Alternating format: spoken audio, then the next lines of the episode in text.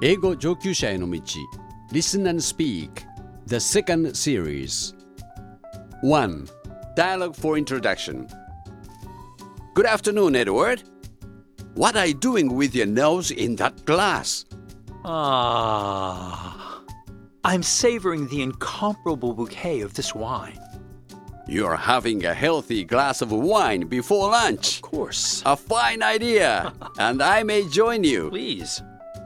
Why, though, I must ask, are you inserting your long American proboscis into the wine glass? Because, dear boy, only a trained nose can appreciate the glories of a wine such as this. What does your nose say about this particular vintage? Well, ah, a 1988 Chateauneuf du Pape, aged in oak with overtones of cinnamon and just a hint of vanilla. Wow. Anything else? Well, not to denigrate the French, but I believe they overcharred their casks this time. Your nose is possessed of true genius. It is. Only a man of culture could put the sense of smell to such fine use. Thanks, Tets. But I take a back seat to another species when it comes to olfactory prowess. Can you guess the animal? Hmm. Dogs. Rightio. Man's best friend has given us the benefit of its sense of smell for centuries. Right, you are. In today's lesson, we will see dogs move off the hunting fields to perform another important service for humans. Say no more. Okay. I think we are on to the scent of something interesting. Let's begin our study.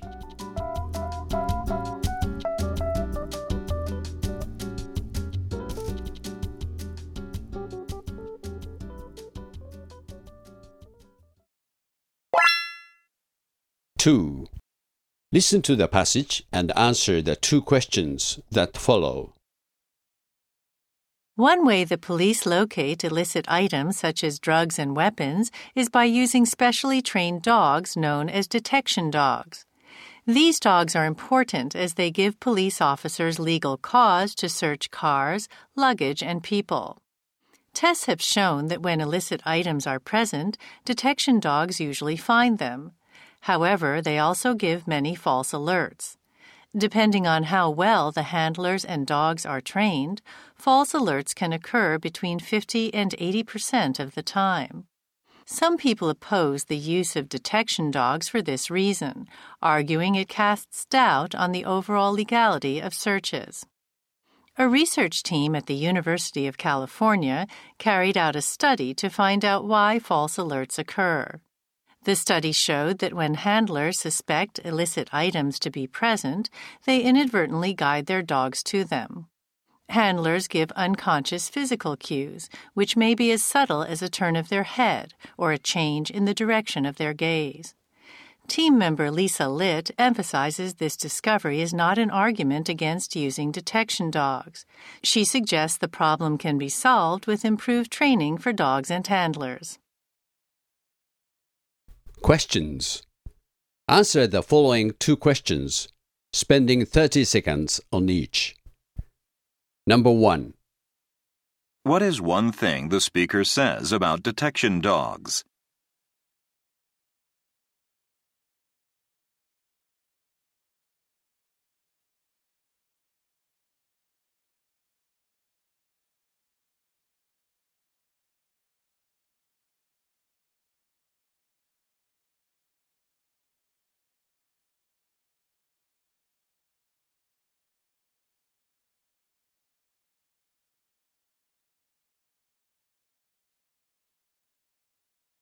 Number 2.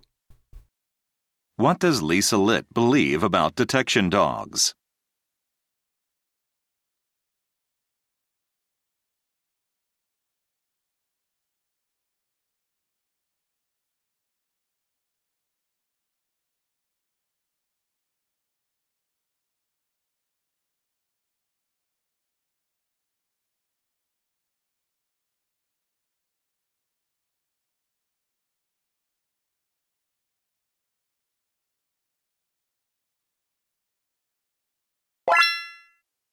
Three.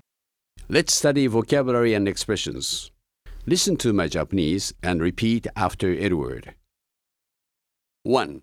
違法の illicit, illicit, 2. 探知犬 detection dog, detection dog, 3. 合法的理由 legal cause, legal cause, 4. 何々を扱う専門家 handler, handler, 5. 警告 alert, alert, 6. 何々に疑問を投げかける cast doubt on, cast doubt on, 7. 適法性 legality, legality, 8. 調査を行う carry out a study, carry out a study, 9. 思わず inadvertently, inadvertently, 10. 微妙な subtle, subtle, 11. 視線の方向 direction of the gaze, direction of the gaze,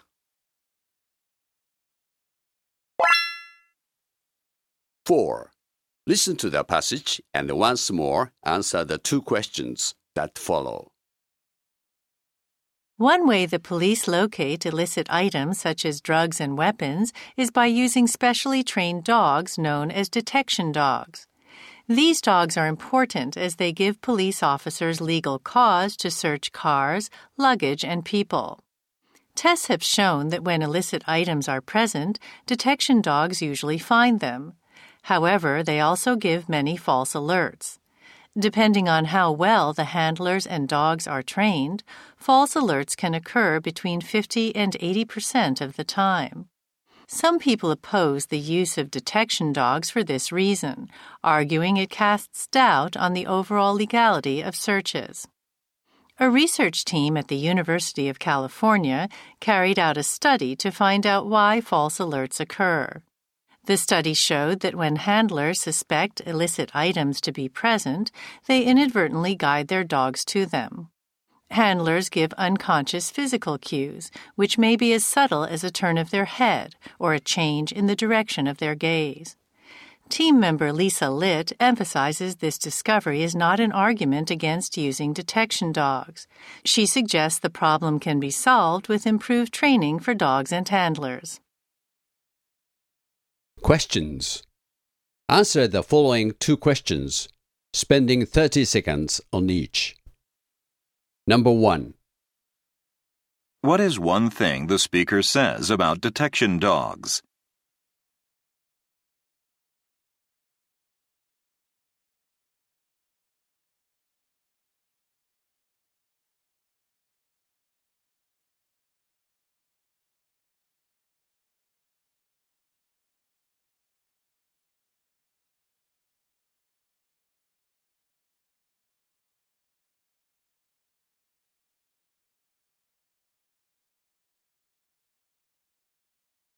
Number 2. What does Lisa Litt believe about detection dogs?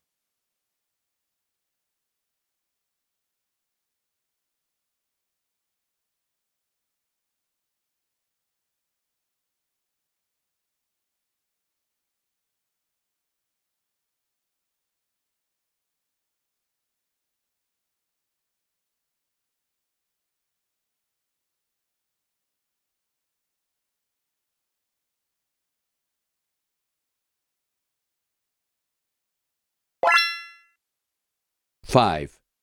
Repetition and interpretation drill.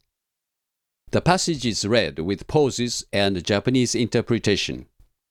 First, repeat during each pause. Practice again and again until your repetition becomes perfect. Second, listen and interpret during the pauses. You should finish your interpretation before the model interpretation starts. Practice again and again. Third, shadowing and interpretation. While listening to English, shadow the part in English.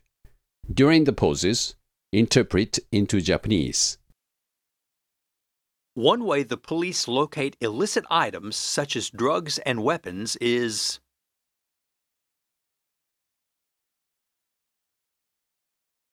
警察が薬物や武器などの違法な品物を見つける一つの方法は、by using specially trained dogs known as detection dogs.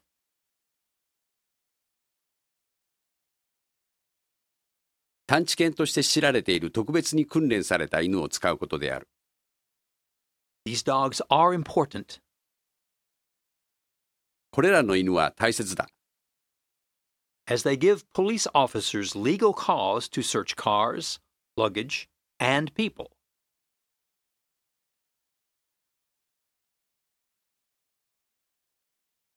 というのも、その犬たちが警察官に車、荷物、そして人を調べるための法的な理由を与えるからだ。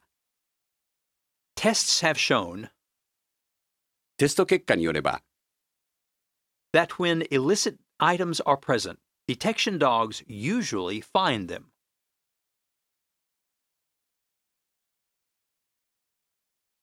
違法な品物があれば探知犬は大抵それらを発見する。 However, they also give many false alerts. しかし、間違った警告も探知犬はたくさん発する。 Depending on how well the handlers and dogs are trained, 探知犬を扱う専門家と犬がどこまで訓練されているかによって、false alerts can occur between 50 and 80% of the time.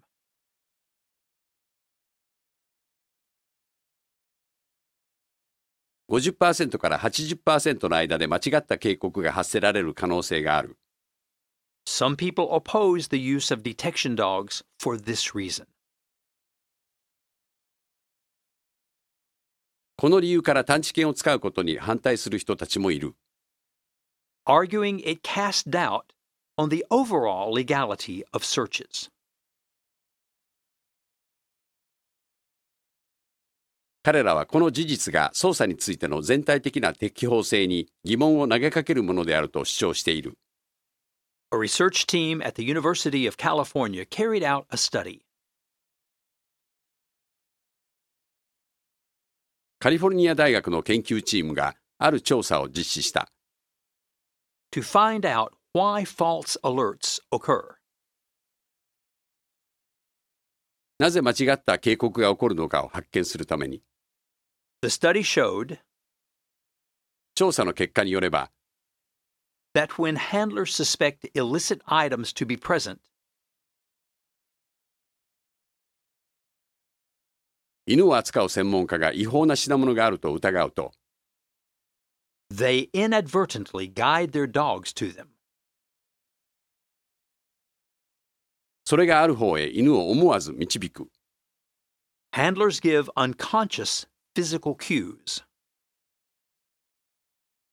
犬を扱う専門家は無意識に体を使った指示を出す。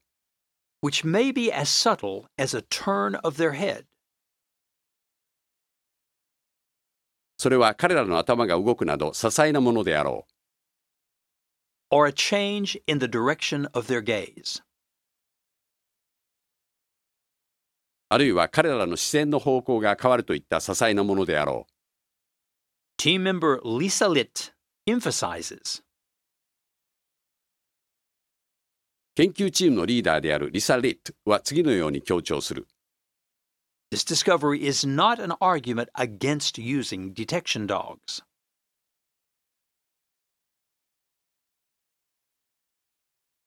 この発見は探知犬を使うことに対する反論ではないと。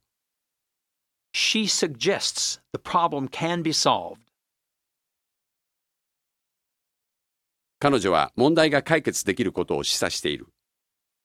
with improved training for dogs and handlers. 犬と犬を扱う専門家に対する改善された研修によって。6. Model answers. Listen to the models and compare with the answers. Now, Edward, what are your answers? Number one. What is one thing the speaker says about detection dogs? The speaker says that while detection dogs usually are successful at discovering illicit items, they often give false alerts. Thank you. What is your answer for question number two? What does Lisa Litt believe about detection dogs? She says that the problem of false detection can be solved through better training for both dogs and their handlers. Thank you. 7. Challenge 1. Now, Edward is going to make a statement about the article. Please express your agreement or disagreement with this statement. You should continue to speak for at least 30 seconds. Detection dogs are the perfect answer to the problem of contraband smuggling. We should continue the training programs now in place while increasing the numbers of canine patrol teams. This will make our travel safer and more relaxed.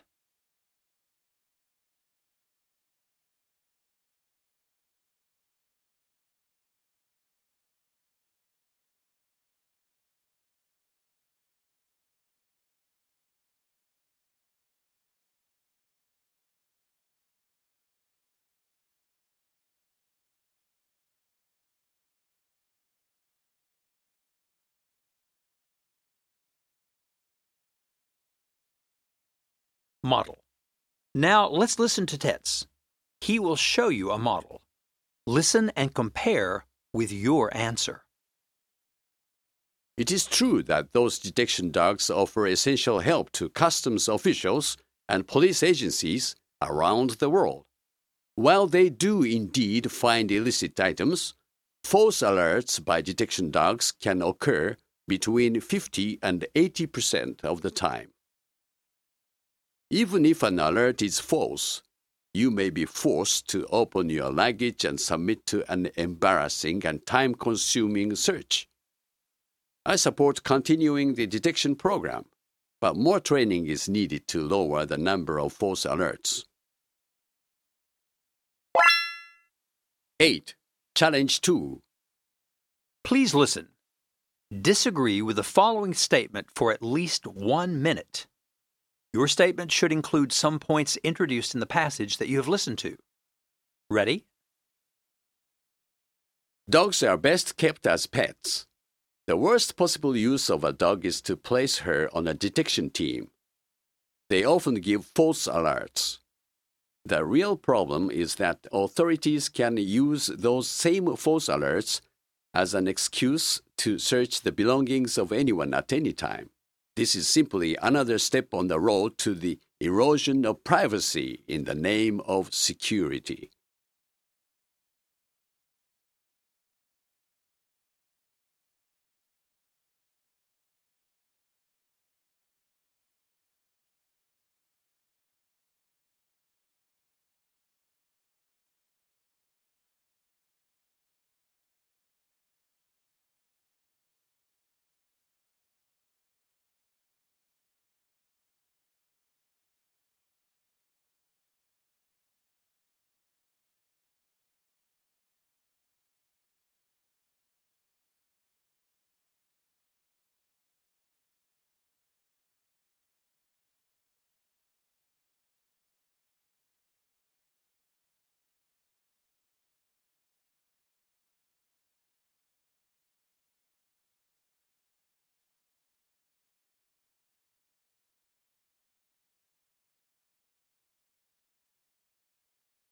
Model. Now let's listen to Edward. He is going to show you a model. Listen and compare with your statement. While dogs do indeed make wonderful pets, they have always served us in many other ways. The realities of global security issues today demand that we use every tool at our disposal to maintain the security of our centers of travel. It is true that detection teams as they are today give many false alerts. That is, however, a small price to pay for the security of masses of travelers. The problem of false alerts can be remediated by further training of both human handlers and their canine teammates. A little embarrassment doesn't constitute a serious breach of privacy, and the return in security is well worth the trouble. We should not throw out the baby with the bathwater.